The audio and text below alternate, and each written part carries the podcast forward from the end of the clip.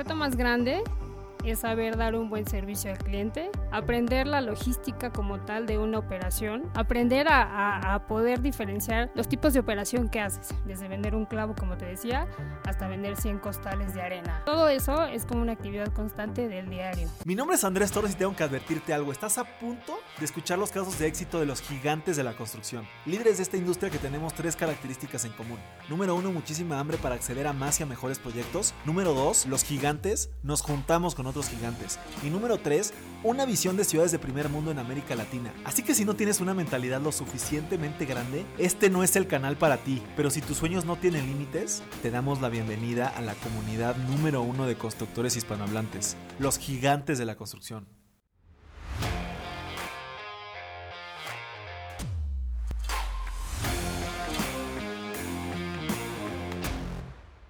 Mis gigantes, bienvenidos a un episodio más de este el podcast más importante de construcción hispanohablante. El día de hoy estamos aquí en nuestras oficinas muy cerquita de Reforma y tenemos una invitada especial. Ella es Natalia Teutle Martínez. Pues, Natalia, antes de presentarte, pues muchísimas gracias por tu tiempo y muchísimas gracias por estar acá con nosotros. Muchas gracias. Hola, hola. uno, dos, uno, dos. Eh, pues bueno, para, para, los que no te conozcan, Natalia, y corrígeme si, si, si me equivoco, eh, actualmente eres líder de proyecto en Palacio Hierro. Es correcto. Eh, y eres ingeniero arquitecto en el Politécnico, eh, por el Politécnico Nacional. Así es, egresado de la Escuela Superior de Ingeniería y Arquitectura. De lujo. digo, está, está curioso ese término de ingeniero arquitecto. Fíjate que yo hago videos en TikTok mucho. De hecho, tengo muchos seguidores por allá, tengo como 50 mil seguidores en TikTok. Y de repente molesto a los arquitectos. A ti no sé si molestarte o no molestarte, pero obviamente lo hago de podrías broma. Podrías hacerlo, podrías hacerlo, no me molesta. Afortunadamente tenemos ambas ramas de conocimiento, la ingeniería y la arquitectura, así que bueno, a mí no me pasa nada. pero es, curioso, digo, nada más rápido, ¿tú qué opinas de esta, de esta lucha entre los ingenieros y los arquitectos? Mira, eh, va muy de la mano con el dicho popular de para todos sale el sol, aunque nosotros tuvimos la enseñanza de ingeniería y arquitectura, al menos yo ejerzo más la arquitectura que la ingeniería. Sin embargo, en los proyectos que desarrollo necesito de la ingeniería. Entonces, pues va muy de la mano. Yo creo que es una... pues es un... Ay, pues ya es un, tabú y es muy un clásico de toda la vida. Sin embargo, nos necesitamos unos a otros. y los proyectos salen de la mano unos con otros. Así que, pues bueno. Estoy, estoy, de acuerdo. Digo, ahí para los que me sigan en TikTok y vean ahí lo que, lo que publico, que sepan que es, es broma, pero luego la gente se lo toma muy personal. Eh, pero bueno, para, para, para, para, para comenzar con la entrevista, como te había comentado, pues vamos como en un tema de tiempo, pasado, presente y futuro. Eh, y me gustaría que nos platicaras un poquito cómo fueron tus inicios en ese tema de ingeniería y arquitecta, ingeniería arquitecta en, en, el Poli. Eh, ¿Cómo fue que, que, te decidiste esta carrera y cómo fueron tus arranques en el sector de la construcción? Platícanos cómo fue ese, esos primeros años, Natalia. Mira, empecé muy joven. Yo empecé desde los 15 años. Entonces, mi familia tiene un negocio que es ferretería y casa de materiales de construcción. Ingreso a la preparatoria y, pues bueno, como a manera de, solventar mis gastos, de apoyar a mi mamá y demás, es que decido entrar a trabajar medio tiempo en la casa de materiales de construcción. Como todo, empecé pues desde abajo a aprender lo básico y empezar en el tema de ventas, logística y poco a poco pues a conocer de marcas, materiales de construcción propiamente, eh, rendimientos, ¿no?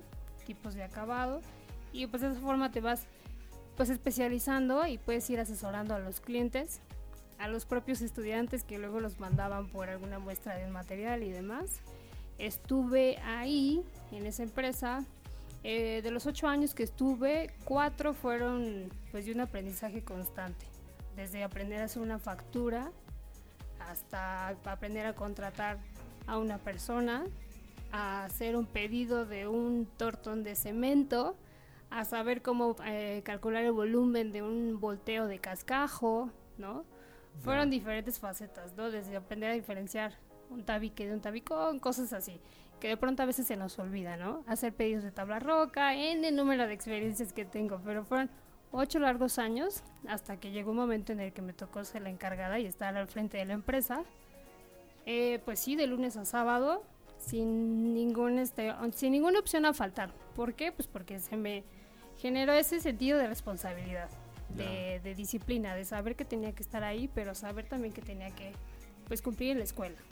Para mí no era opción faltar ni en uno ni en otro.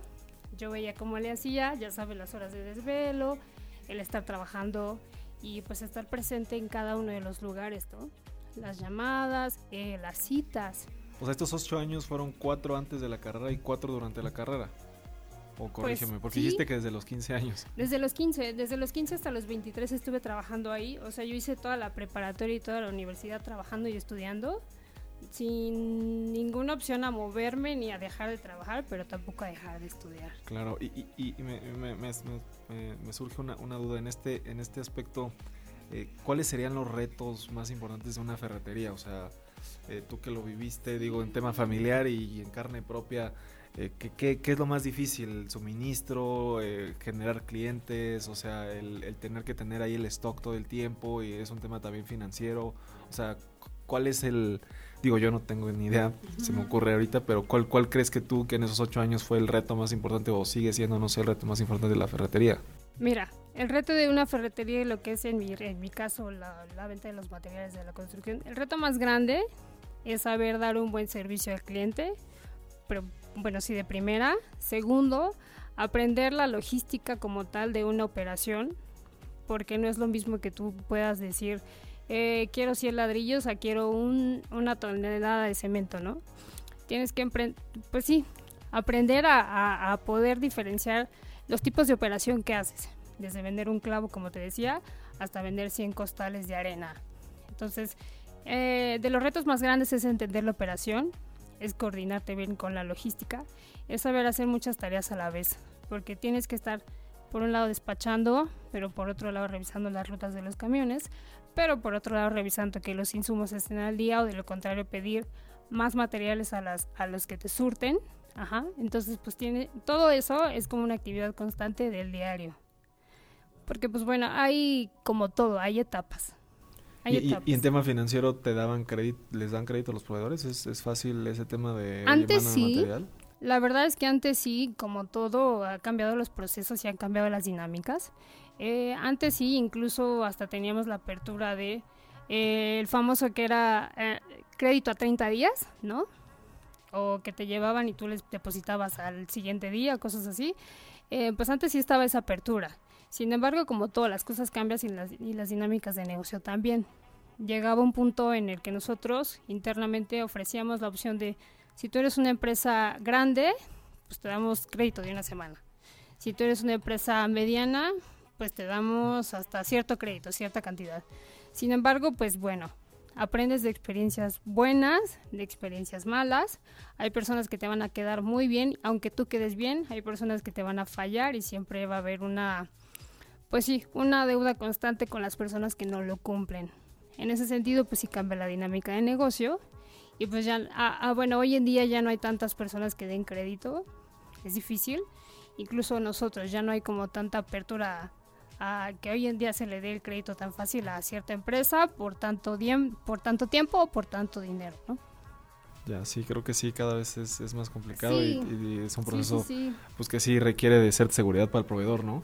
Y, y, y, platícame cómo fue tu entrada a Palacio Hierro. Entiendo que directo de ahí pasaste a Palacio Hierro en el tema de análisis de costos, ¿no? Así es, pues mira, justo en todo este, en estos ocho años de aprendizaje de la Casa de Materiales de Construcción, pues afortunadamente pude aprender muchísimo de lo que era eh, rendimientos de obra, eh, acabados, procesos constructivos, ¿no? Y en mi, pues sí, en mi, en mi afán de crecer, de salir adelante, de decir, mi ciclo termina aquí, tengo que buscar qué voy a hacer para ejercer, pues fue como inicié con mi búsqueda de un nuevo empleo, una nueva opción de trabajo. No te voy a mentir, creo que al igual que muchos de nosotros fueron más de, pues sí, más de 30 solicitudes de empleo en diferentes, eh, pues en diferentes ramos, desde costos, desde estar en obra, ¿no? e incluso como dibujante, porque pues dices, bueno, voy empezando, tengo que ver qué opciones hay. En esa búsqueda larga y constante de empleos, en algún momento en una, en una página de internet de, para empleos, encontré que requerían un arquitecto en Palacio de Hierro y yo dije, wow, o sea, jamás me lo imaginé y no pasó por mi mente porque decía, pero ¿cómo puede ser que, que una, una gran tienda de venta al por menor, ¿no? Que está en el sector de la moda. Y yo decía, yo tenía ese pensamiento, ¿cómo puede ser que puedan requerir un arquitecto? Bueno, no lo sé, pero leí los requisitos y dije, ah, ok, si lo cumplo, si lo cumplo, si lo cumplo, lo voy a, lo voy a solicitar. Pues mira, eh, todo fue muy rápido, la verdad es que todo fue en el proceso de una semana, de las tres entrevistas que tuve. Y fueron tres entrevistas, fueron las, las pruebas como a todos nos hacen.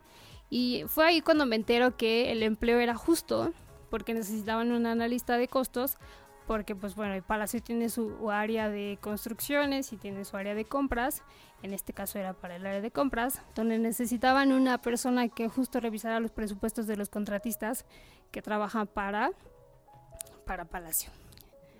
Entonces fue así como llegó, después, después de una larga búsqueda, después de, de que me cayera el 20, que sí necesitaban ahí una persona y que no solo era una persona, sino que había tres áreas donde la mayoría eran arquitectos, ingenieros y que te sorprende porque dices, no, no, pues no me lo creo. Fue ahí también cuando descubro el famoso mundo del sector retail dentro de la construcción.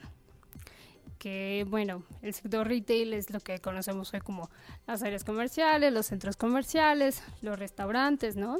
Que es un sector pues sumamente específico y sumamente detallista que es en el que ahora pues me desempeño. Ya, de lujo, de lujo. No, pues está, está padrísimo, creo que creo que sí a veces cuando estamos en la carrera no nos damos cuenta del, del mundo tan grande que es la industria de la construcción y cómo influye en pues prácticamente en cualquier lado, ¿no? Influye muchísimo. Mira, yo la verdad es que pues sí fui muy afortunada y agradezco muchísimo, hoy en día agradezco muchísimo la empresa, el haber empezado a trabajar desde joven porque si te he de decir algo, a mí en Palacio me contrataron por la experiencia y por la sabiduría. Hoy, el hoy en día sí lo creo y lo sé porque pues titulada no estaba. estaba en proceso de titulación, sin embargo tenía ocho años que me respaldaban ya de trabajo. Entonces pues bueno, la experiencia y el poder conocer y el poder eh, ser muy didáctica y aprender muy rápido decir, hoy te enseño esto, ¿ya lo sabes hacer? Sí, Natalia, bueno, ten, te toca hacerlo la dinámica y el ambiente de trabajo desde el día uno ha sido muy bueno. He tenido la oportunidad pues de crecer dentro de esa empresa y pues de desarrollarme, de no solo quedarme en el aprendizaje de los costos, eh, las licitaciones, los presupuestos, la compra de los insumos, ¿no? Y pues sí, me he podido ir desarrollando, he podido ir creciendo dentro de la empresa y pues bueno, hoy en día estoy allá Estoy muy contenta. Qué, bueno, qué bueno. Sí, creo que creo que este tema de, la juventud y de, arrancar desde jóvenes es, es, algo positivo. Nosotros tenemos por ahí un, un, joven justamente que está en proceso de titulación. Ahora me pidió permiso para ir a hacer un examen de inglés y no sé qué para su proceso de titulación. Y sí, es un, es un joven que se llama Osvaldo, que espero que esté escuchando el podcast y es muy movido, ¿no?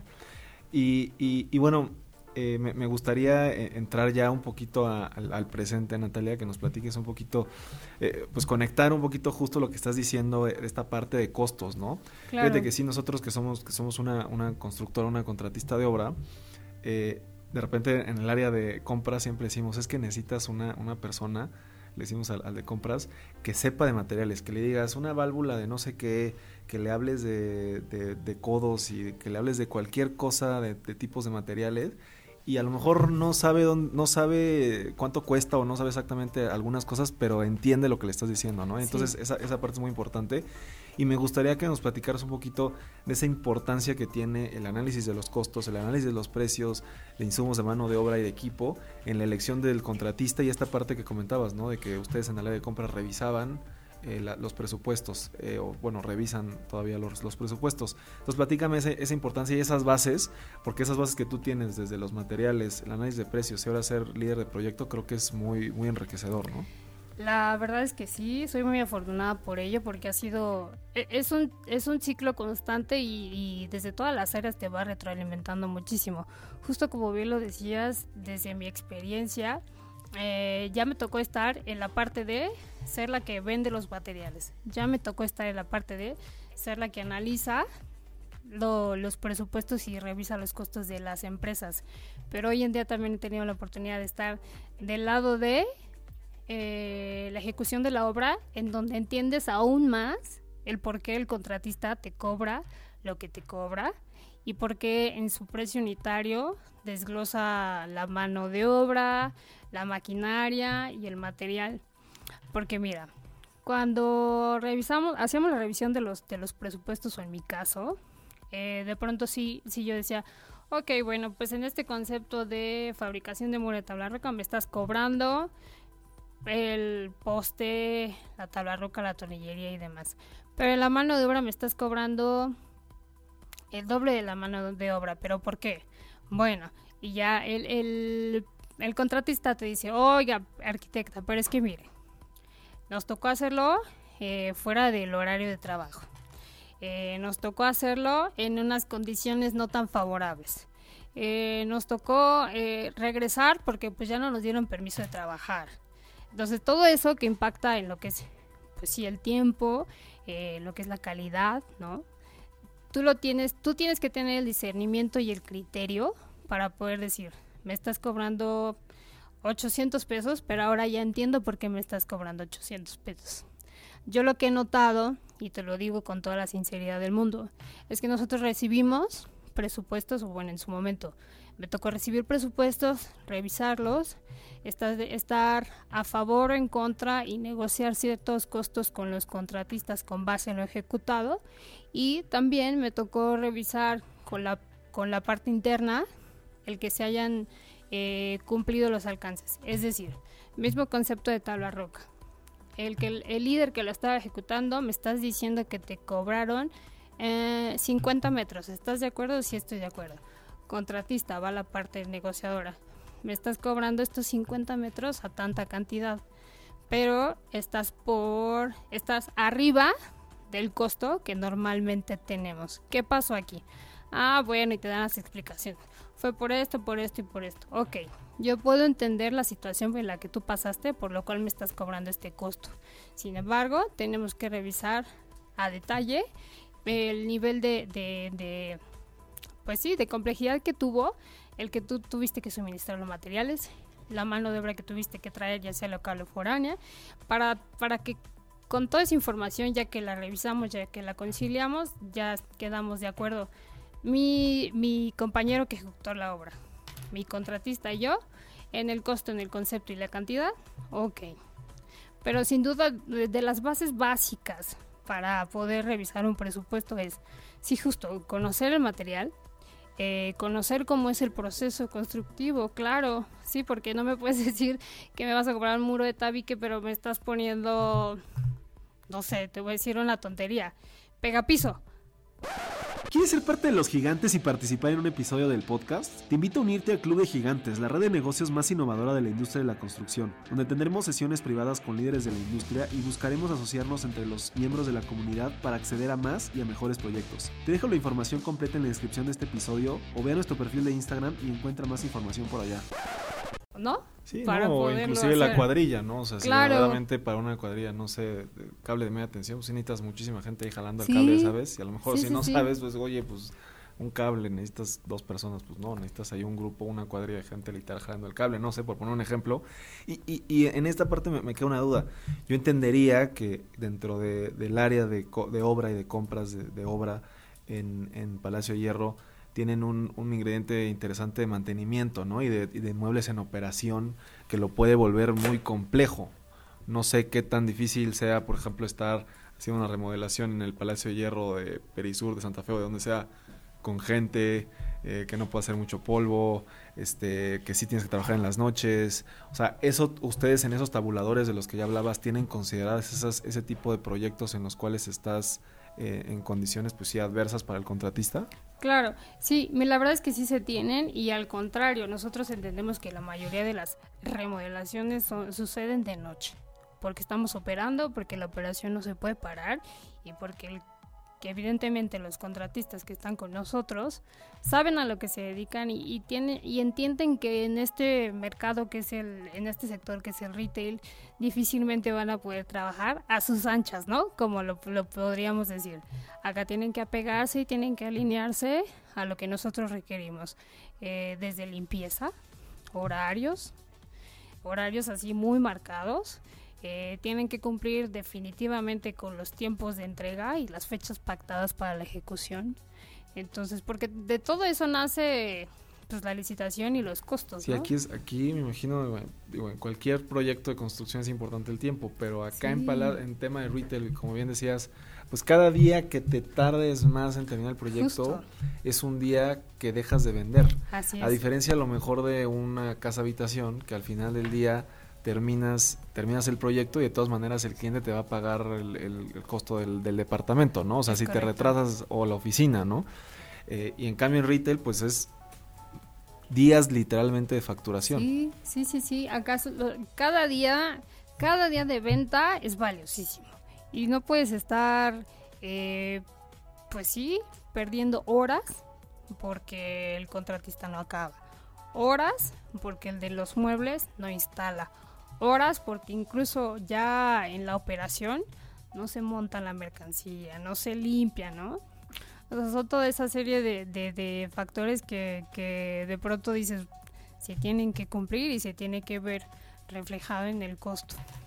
Oye, y, digo, me queda una duda que ahorita te platicaba que, que yo estuve trabajando ahí en, el Palacio, bueno, una empresa del grupo de la familia estuvo ahí haciendo el, el Palacio Hierro Morelos 22, la estructura de acero, perdón, de concreto, y el último piso que era de acero, yo tuve que generar el, el piso de acero, y a mí me sorprendió mucho que sí tienen un, un, tema ahorita que mencionaste, lo de los muebles y esa parte, eh, que, que, cuando se terminó la parte de la estructura, fueron rapidísimos para revestir el, el, palacio. Así es. Eh, eh, ¿Fue mi percepción o sí tienen ya contratistas muy específicos, especializados, o cómo, cómo lo hacen tan rápido? O, ¿O manejan muchos contratistas para cumplir tiempos, o cómo le hacen? Sí, la verdad es que afortunadamente, pues eh, la, empresa por sí sola tiene un, gran pool de proveedores que son están por ramas y cada área tiene su, serie de, contratistas y personas que les colaboran. Está dividido en, pues sí, eh, por especialidades y cuando nosotros terminamos lo que es la obra lo entregamos a la parte operativa, que son los que ya se encargan de, de realizar esas actividades para poder pues adecuar el espacio y que esté de cara al cliente impecable. Porque o sea, son dos áreas diferentes, como de la obra civil, obra negra, por así llamarle, y la obra este, blanca, por así decirle. Eh, pues sí, sí. Y de hecho hay ocasiones en que se contrata llave en mano, que platicaremos un poquito de lo que significa un llave en mano, pues para todos los que nos están escuchando que no lo conozcan. Pero al igual que, que en, los, en otros restaurantes o en centros comerciales. Siempre sucede que hay el contratista de la estructura, el contratista de los acabados, el contratista del mobiliario y como todo, como decíamos, ¿no? Los tiempos de entrega son muy importantes porque aquí sucede el factor bola de nieve. Si uno no acaba, el otro se atrasa, por consecuencia el otro se atrasa y pues nos pega a todos en tiempos y eso y, no entregar en, en, la fecha pactada no es opción. Es que ese, es como un, un, dilema interesante, ¿no? Que, que dicen, eh, ¿te conviene más un contratista general que no te pueda poner ningún pretexto de que tiene que acabar? ¿O te conviene esto de que pues el de acá te esté diciendo, pues que yo no puedo avanzar porque el, el, de la, el de las instalaciones todavía no me pone las instalaciones, no puedo poner el plafón, ¿no? O sea, es como un, un, tema ahí que si necesitas hacer una cadenita muy buena si vas a tener diferentes contratistas y no se van a estar echando la culpa entre contratistas. Sí, eso es muy cierto. Mira, en mi experiencia eh, me ha tocado coordinar obras por especialidades y me ha tocado coordinar obras como un llave en mano. Claro que ambas tienen su, su, grado de complejidad, pero aquí lo básico es que el gestor del proyecto o el líder del proyecto a cargo sepa coordinarlos a todos, porque puedes tener a, un, a un una sola empresa que haga todo, pero a su vez esa empresa depende de su propia gente y de sus propios pues sí, subespecialidades, aunque él lo, lo, tenga todo contratado.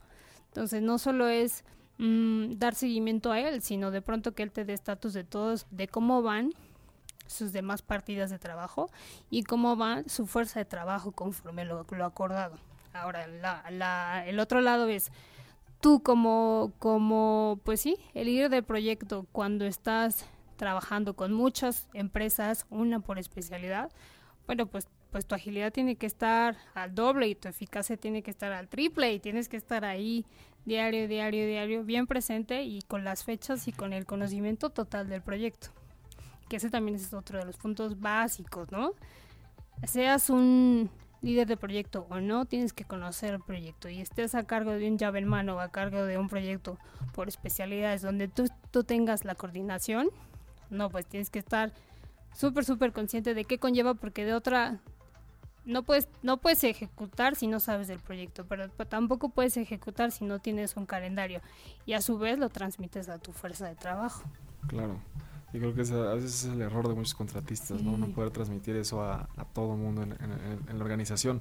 Y, y, ahorita ya que, que, mencionaste, digo, ya me mencionado bastante el tema del llave en mano, pero, pero fíjate que cuando platicamos por teléfono me, me, decías que eh, tú has sido muy encargada de las partes de, de comida que se han colocado en los Palacios de Hierro, que creo yo que fue es algo muy interesante, un concepto que está generando Palacio de Hierro bastante padre, ¿no? Que entras a Palacio de Hierro y es como sí mismo un centro comercial, ¿no?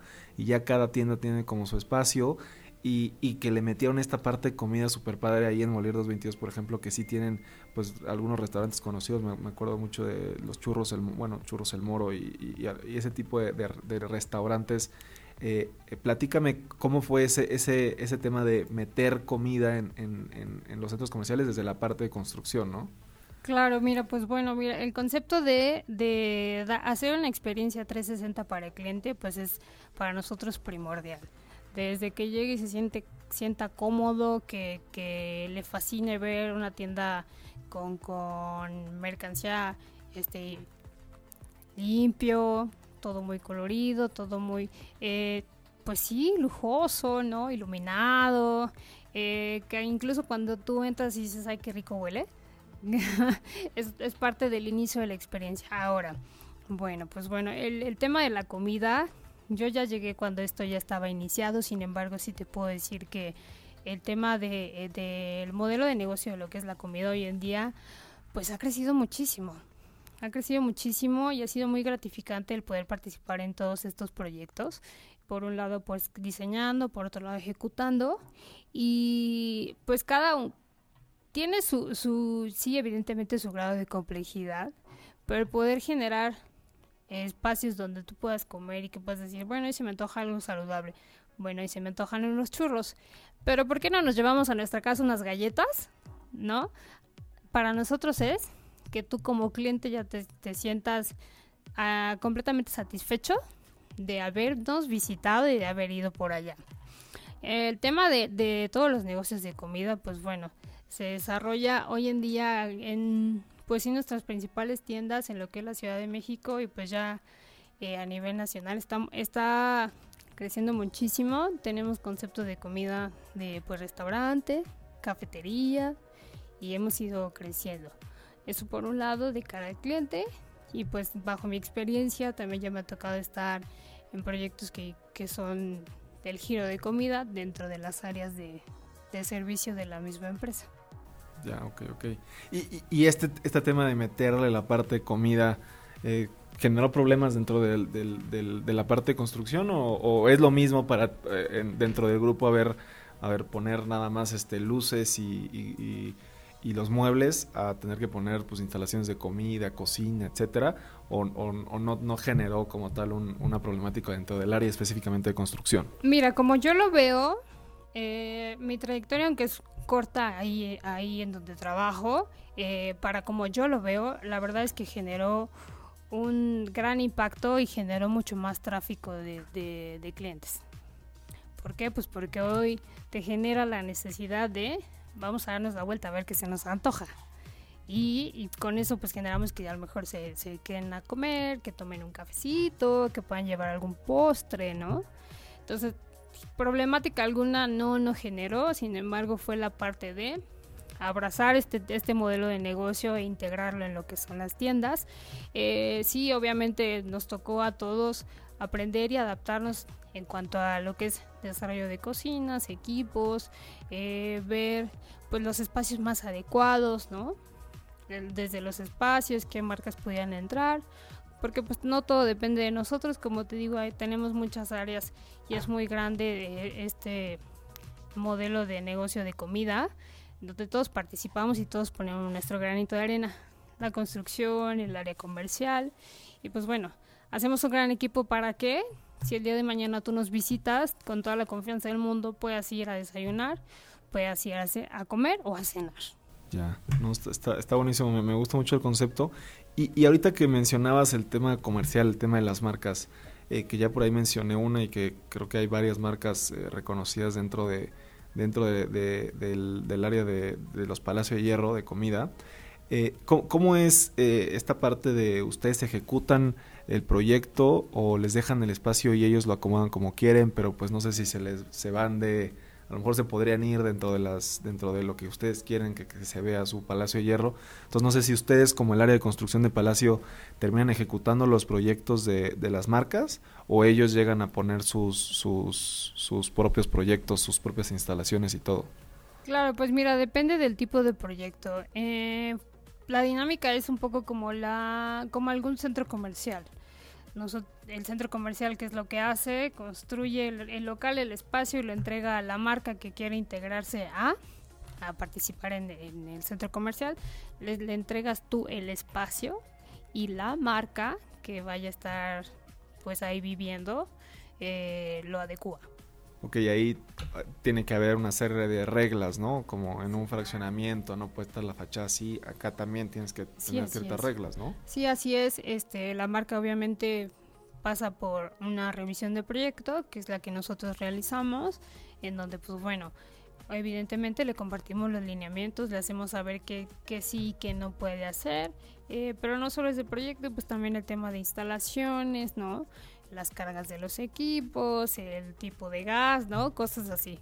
Y lineamientos y responsivas de instalaciones que debe de cumplir para que pueda contar con todo, eh, pues sí, un checklist, ¿no? Antes de que pueda empezar a, operar formalmente.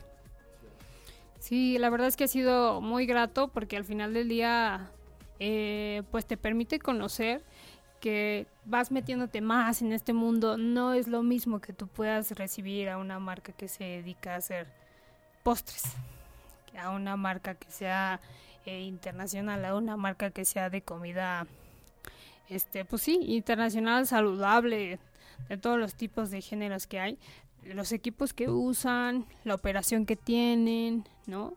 E, es muy diferente en todas y cada una, pero lo que hacemos es eh, tratar de tener una imagen y que cuando tú vayas no digas esto parece este sí sí sí la imagen si tú te fijas está impecable y cada cada espacio tiene su lineamiento si cumple con todo lo que le pedimos y pues bueno de esa forma la gente igual cuando va también se sorprende dice ah mira esta marca es nueva ah bueno a papá se le antojaron unos tacos pero a mamá se le antojó una ensalada y pues ah lo, lo ubicas y dices, ah, me gusta, me gusta, aquí voy. Vas y te paras y lo compras y te lo comes deliciosamente en la terraza, que pues bueno, pues es un espacio abierto que todo el mundo puede disfrutar. De lujo. Y, y, nada más, dijiste que había dos formas, ¿no? La forma en la que el, el, el, franquiciatario, el locatario sea el que adecua y también está otra forma en la que ustedes lo adecuan o no? Pues no, más bien a lo que me refiero es cuando nosotros hacemos nuestros propios este, restaurantes. Ya. Ahí es cuando tenemos ya la apertura de poderlo. Y ahí es como si fueras, te hicieras tú un proyecto llave en mano para los operadores del, restaurante. Y, es, y esa parte es complicada, esa, esa vinculación entre entre el área de obras y el área de operativa del restaurante? No, la verdad que no. No, como te decía, hacemos un gran trabajo en equipo. Digo, no podríamos unos sin los otros. Eh, desde entender la necesidad de ellos como nuestros clientes internos, de tú como restaurante que buscas, por dónde vas, van tus, tu servicio, qué tipo de equipos necesitas, ¿no? Y hacemos todo el compendio de información, desarrollamos el proyecto, se realiza la obra y les entregamos el espacio pues en tiempo y forma lo más que se pueda, impecable, limpiecito, para que ellos puedan a partir de ahí poderlo operar. Ya, y, y en este sentido me, me, surgió una, una, última duda en este tema del presente. ¿Cómo, ¿Cómo está la estructura de Palacio? O sea, me dijiste compras y obra, pero por ejemplo en esta parte que bien dijiste es como un cliente interno y tendrías que hacer un proyecto, eh, ¿tu área de obras tiene también adentro un equipo de proyecto? o subcontratas toda la parte de proyectos? Pues mira, dependiendo del tipo de proyecto, la verdad es que hoy en día eh, sí nos apoyamos de algunos despachos, sin embargo, volvemos a lo mismo, trabajamos muy de la mano, de modo que nosotros revisamos, nosotros les apoyamos, ellos se, se encargan de realizar todo lo que son los planos, pero pues la inspiración, la idea, la necesidad, la huella, el layout nace de nosotros. Ya, ok, ok. Eso está interesante, que luego eh, si, si te apoyas o no te apoyas en un despacho está, está interesante. Y, y bueno, pues ahora sí que, que la, quinta pregunta eh, sería que nos platicaras un poquito qué sigue eh, para Palacio de Hierro, o sea, no sé qué nos puedas platicar, ya sea en el área de comida o qué proyectos nuevos traen, no sé eh, si la pandemia qué tanto afectó, si vayan a, si tengan planes de crecer. Tuvimos por acá también alguna gente de Liverpool en su momento y pues sí nos decían que, que bajó de, relativamente la expansión que traían antes de la pandemia. Eh, no sé, en, en, el, en, la parte de Palacio eh, siguen, siguen buscando crecer y, tienen una, una, meta de tiendas o, o, se redujo como la, como la expansión de tiendas. Y también platícame un poquito de este tema de Creciendo con Visión de tu libro que muy amablemente me regalaste.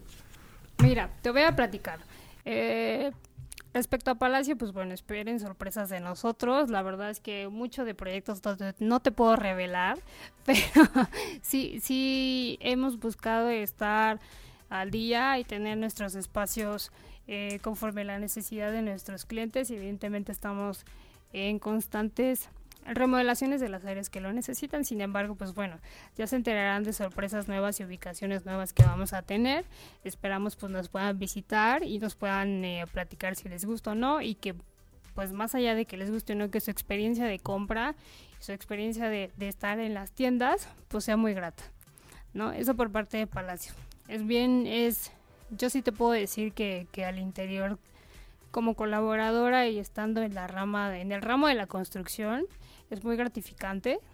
La verdad es que tú no te imaginas y como yo te decía al principio, qué chistoso que yo no, yo no me imaginaba que necesitaran arquitectos en ese sector, pero al contrario, eh, hoy, hoy me maravillo de las cosas que hacemos, de los tipos de proyectos que hacemos, que tú puedes buscar hoy en día en internet y nuestras tiendas han ganado premios por el nivel de, de pues sí, pues el nivel de diseño y, y como de cara al cliente son unas tiendas excepcionales, ¿no?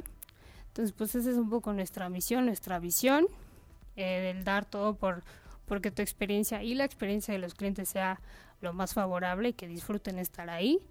Y pues bueno, por parte de lo que es Natalia y lo que ha sido, pues sí, todo este corto pero satisfactorio camino, ha sido pues una experiencia importante que sin embargo no ha quedado solo ahí. La verdad es que me ha permitido explotar otros, otras ramas mías que yo, pues sí, en un momento a otro dije, sí, claro que lo puedo lograr. Y una de ellas fue el gusto por la construcción, que amo ejercer y me fascina. Pero descubrí que mi hobby y también uno de los propósitos de vida para los que creo firmemente que estoy en este mundo, pues es para escribir.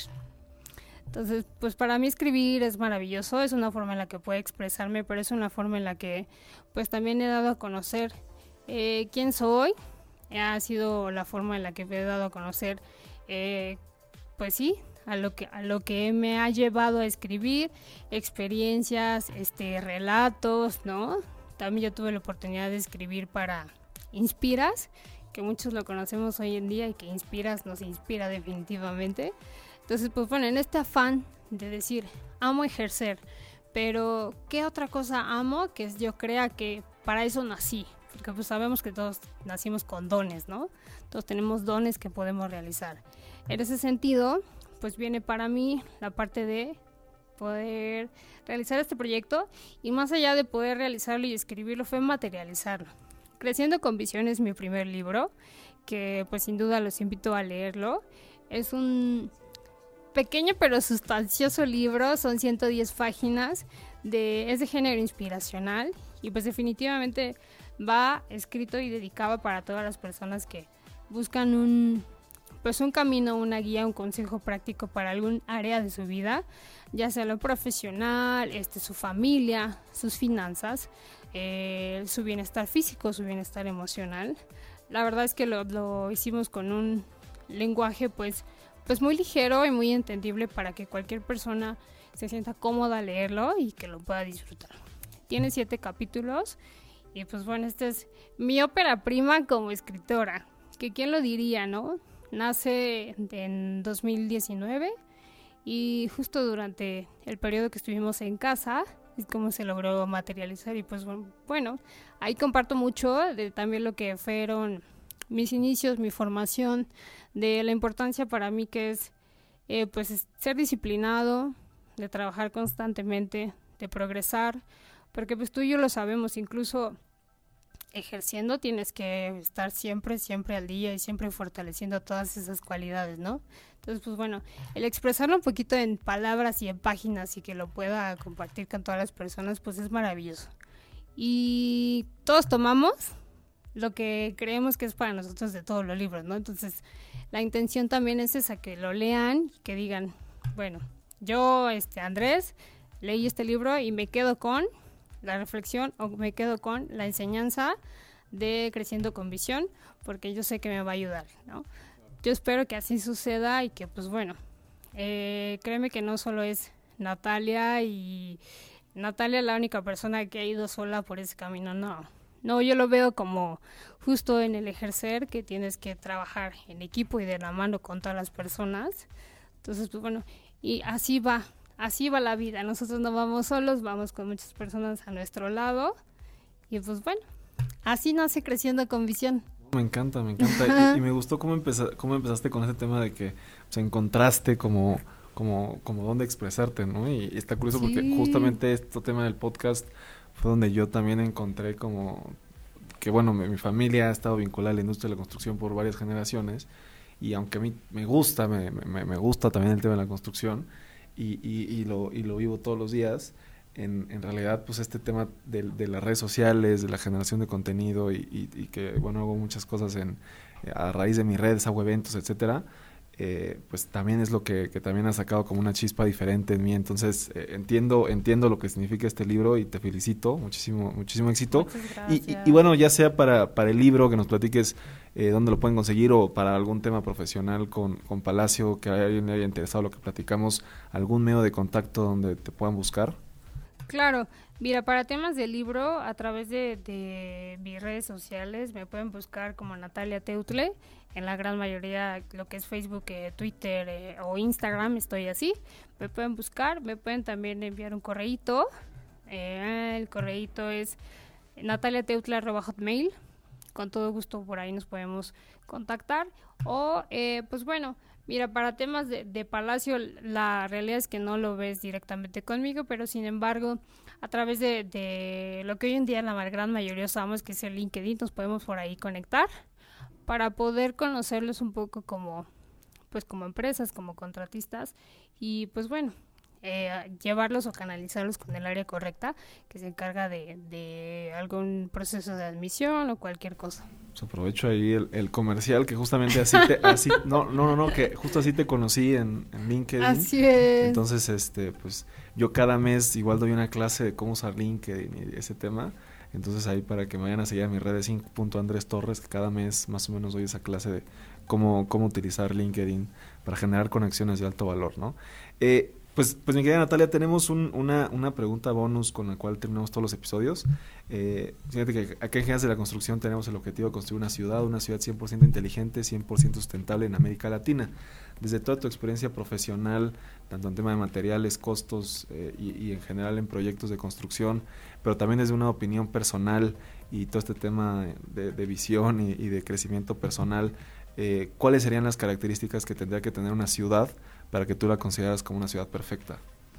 Mira, ay, es una pregunta muy compleja y muy interesante. Pero las características que tiene que tener para que sea una ciudad, eh, híjole, yo lo que te podría decir primero es que fuera, ay, es que autónoma no podría ser, pero para mí sería diversa, una, una, esta parte de diversificar. ¿Por qué? Pues porque para nosotros el diversificar nos hace conocer y el conocer nos hace unirnos. Una ciudad con unión. Una ciudad en donde todos podamos alzar la voz, pero que a la vez lleguemos a acuerdos. Y desde la construcción, pues una ciudad que contribuya al bienestar de las futuras generaciones. Me gusta, me gusta. Sí, creo que muchos, muchos proyectos, muchas cosas no se hacen mucho pensando en el futuro, ¿no? Se hacen pensando en, en el hoy y lo que está hoy. Y sí, creo que el tema de diversificar eh, y tener diferentes opciones, ¿no? Para cualquier tipo de persona y cualquier gusto, creo que es importante, ¿no? Y a veces, digo, no, no todas, pero creo que hay como ciudades como que están casados con ciertos perfiles de gente, ¿no? Y digo, todas son muy diversas, pero creo que sí hay como si quieres cierta cosa te tienes que ir para acá. Es que creo que sí, si pudieras hacer de todo en una sola ciudad estaría, estaría sería ideal, sería ideal y todos podríamos estar conviviendo con todos. Sería, sería una, ay, pues sería una ciudad en donde todos podríamos estar incluso, yo siento que caminando con una sonrisa, ¿no? Una sonrisa en la cara, porque hoy en día sí, es difícil, es difícil y, y, vas caminando y dices, bueno, el de al lado está enojado, el de al lado está como triste, pero el de lado está enojado y el de al lado está igual, ¿no? Una ciudad donde, tú puedas caminar con una sonrisa en la frente, más bien en la frente, una sonrisa en la cara y con la frente en alto, wow, ya. Me, me, gusta, me gusta Natalia. Pues muchísimas gracias, siempre terminamos diciendo que ya lo eras. Pero aquí te queremos nombrar una gigante de la construcción. Muchas gracias. Muchísimas gracias por tu tiempo y pues espero que tengamos ahí alguna algún otro encuentro en algún otro momento. Sí, sí, ojalá que sí. Pues bueno, hasta pronto. Muchas gracias y bueno, a todos los que nos escuchan, eh, nos vemos muy pronto con un episodio nuevo. Eh, como les dije, mis redes son inc.andrestorres para cualquier tema de administración de proyectos. Eh, y específicamente pues acá en, en, Gigantes, recuerden que tenemos desayunos cada mes, entonces búsquenos en nuestras redes para venir a uno de nuestros eventos. Muchas gracias.